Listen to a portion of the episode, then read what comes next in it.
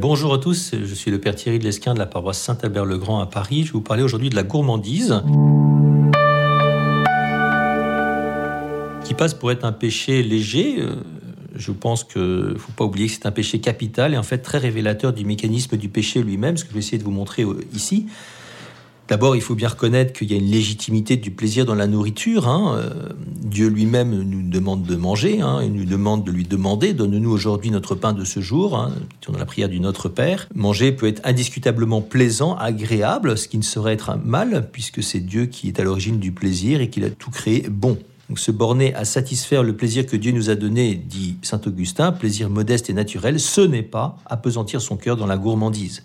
Alors saint Jean-Marie Vianney, hein, le curé d'Ars, qui était quand même un sacré ascète, qui mangeait presque rien lui-même, accueillait toujours ses hôtes avec le plus grand soin à table. il disait la chose suivante est-ce que quand nous aimons ce qui est bon, nous péchons par gourmandise? Réponse non. Nous sommes gourmands lorsque nous prenons de la nourriture avec excès, plus qu'il n'en faut pour soutenir notre corps. Donc, c'est à peu près évident. Hein. le problème est dans l'excès. Saint Paul nous exhorte aussi à une certaine prudence ou vigilance dans notre rapport à la nourriture, nous proposons un moyen de discernement sans faille. Hein. 1 Corinthiens 10, tout ce que vous faites, manger, boire ou toute autre action, faites-le pour la gloire de Dieu. Est-ce que c'est effectivement ce qu'on fait quand on va à table? Est-ce que nous allons à table pour la gloire de Dieu Ou notre goûter, si nous en prenons un? À plusieurs reprises, Jésus lui-même nous indique que la nourriture de ce monde n'est pas un absolu, en particulier quand il va jeûner 40 jours dans le désert, hein, en répondant au tentateur, l'homme ne se nourrit pas seulement de pain, mais de toute parole qui sort de la bouche de Dieu. Alors, Saint Alphonse de Ligorie, hein, docteur de l'Église du XVIIIe siècle, que le pape Pie a nommé patron des moralistes, disait pour sa part Pécher, c'est manger en vue de la seule délectation sensuelle. Hein. Concluons de là que l'on peut, même si l'intention est droite, user de mets délicats sans commettre aucune faute, ouf, mais aussi qu'on peut pécher en prenant une nourriture grossière si on mange par recherche du plaisir. Ça, ça devient un petit peu plus compliqué. La recherche du plaisir, c'est quand même un petit peu notre lot, souvent, facilement. Saint Bonaventure, pour ce qui est de la quantité, disait qu'il ne fallait manger ni plus abondamment, ni plus souvent qu'il ne convient, de telle sorte que le corps soit entretenu, non chargé. Voilà, chargé, oui, ce que je veux dire. Saint Jérôme disait prenez la nourriture avec modération, jamais jusqu'à pleine satiété. Ah, dans le contexte occidental, c'est pas si facile à entendre ça. Qu'est-ce qui convient comme nourriture? Toujours Saint Jérôme, mangez de manière à vous sortir après le repas suffisamment dispo pour vaquer à l'oraison ou la lecture. Voilà, il ne dit pas la sieste. Donc ça suppose une certaine euh, tempérance, pour ne pas dire une tempérance certaine. Alors, euh, toujours Alphonse de Ligorie, hein, je le reprends, Dieu ne nous a pas donné les choses agréables pour notre seul plaisir. Ah parce qu'en plus de ça, non seulement c'est pour se nourrir, mais il nous dit qu'il a voulu nous procurer le moyen de le payer de ses dons en les lui offrant lui-même. En gros, nous avons aussi par la nourriture, parce qu'elle est plaisante, le moyen d'offrir à Dieu quelque chose qui nous coûte. Et donc de faire un sacrifice. C'est les dimensions du jeûne. C'est sûrement pas par hasard si le péché des origines est décrit dans la Bible sous la forme d'une convoitise alimentaire. Hein. La femme, Genèse chapitre 3, s'aperçut que le fruit de l'arbre devait être savoureux était agréable, désirable, et elle en mange, elle en donne à Adam, à l'homme. On retrouve cette idée ensuite dans l'Écriture. Saint Paul, lui, nous dit pour sa part que beaucoup de gens se conduisent en ennemis de la croix du Christ, ils vont à leur perte, leur Dieu, c'est leur ventre. Ils ne pensent qu'aux choses de la terre. Alors, saint Thomas d'Aquin, hein, grand, grand docteur de l'Église, euh, inégalable vraisemblablement, nous explique que, bon, il redit que la gourmandise ne désigne pas un désir quelconque de boire et de manger, c'est évident, mais un désir déréglé, c'est pour ça que c'est un péché.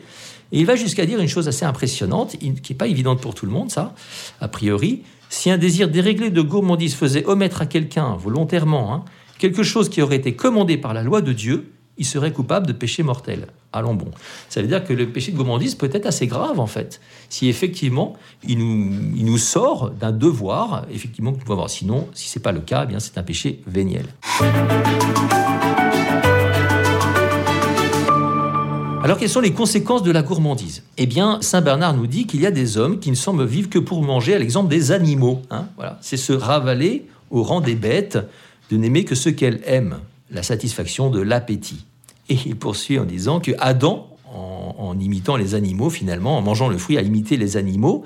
Et il dit la chose suivante les animaux eux-mêmes, s'ils avaient pu parler, n'auraient pas manqué, dit-il, de s'écrier Voici Adam devenu comme l'un de nous.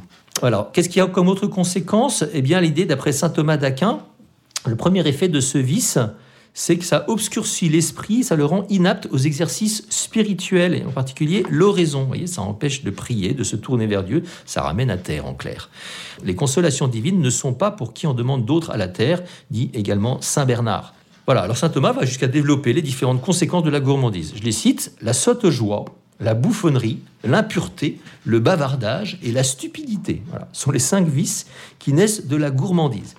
Il y a quelque chose qui revient aussi de manière très très récurrente dans la tradition chrétienne, c'est l'idée que celui qui, qui est gourmand hein, en viendra facilement à prendre la, même liberté pour les autres sens. Alors je cite ici Saint Jean Chrysostome, l'estomac trop bien lesté fait ressembler l'homme à un navire trop chargé qui a perdu l'aisance de ses mouvements et court grand risque de couler à pic si survient quelque tempête. En clair, pour, Saint Jérôme, manger, dispose, manger trop dispose à la luxure. Cassien déclare Impossible qu'il ne s'en suive point des tentations contre la pureté. les saints, pour rester chattes, se sont appliqués avec grand soin à combattre la gourmandise, à jeûner aussi, hein, une forme d'ascèse. Et saint Thomas nous dit que, battu du côté de la gourmandise, le démon n'ose attaquer du côté de la chasteté. Alors le plus grave nous est dit quand même par Jésus, hein. tenez-vous sur vos gardes, de crainte que votre cœur ne s'alourdisse dans les beuveries, l'ivresse et les soucis de la vie, et que ce jour-là, c'est-à-dire celui de la fin, ne tombe sur vous à l'improviste. En clair, faire de Dieu son ventre, c'est ne pas se préparer à la vie éternelle, ce qui est quand même grave. Saint Grégoire nous dit qu'on n'entre pas dans la mêlée du combat spirituel si on ne commence par terrasser la passion de la gourmandise. Vous voyez, donc c'est une question très vaste. Alors, il faudrait aussi dire un petit mot de la gourmandise qui est spirituelle, parce que la gourmandise déborde du seul domaine alimentaire, elle touche finalement à toutes les formes de plaisir, jusqu'au plus noble, donc celui de l'esprit. Et Saint, Jean de la Croix nous dit bien ça, qu'il est très, très classique que quelqu'un qui a des grandes consolations spirituelles y aille non plus pour Dieu, mais pour ses consolations. Et c'est pour ça que Dieu refuse souvent ce goût, afin qu'on le regarde plus purement avec les yeux de la foi. Il y a le père Delbé qui écrivait la chose suivante que je trouve très belle, très simple. Si notre chemin spirituel était plein de roses, qu'est-ce qui nous garantirait que nous allons vers Dieu pour lui-même et non pour les roses? Alors l'antidote. Hein.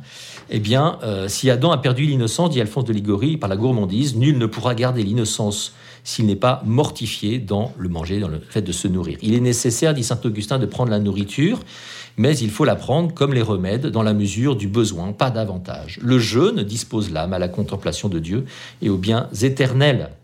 Au même titre, la tempérance l'en détourne. Comment est-ce qu'on fait? Un bon moyen, c'est de diminuer un peu, de faire des essais, hein, voilà, pour arriver à une juste quantité. Suivre le conseil de Saint Benoît, répété par Saint Bernard, que chacun laisse sur la table, en offrant au Seigneur, une partie de sa portion. Je conclus avec Saint Alphonse de Ligorie une fois encore. Manger est une action qui revient tous les jours, plusieurs fois. Donc, sans le souci de la mortification, on commettra tous les jours bien des manquements.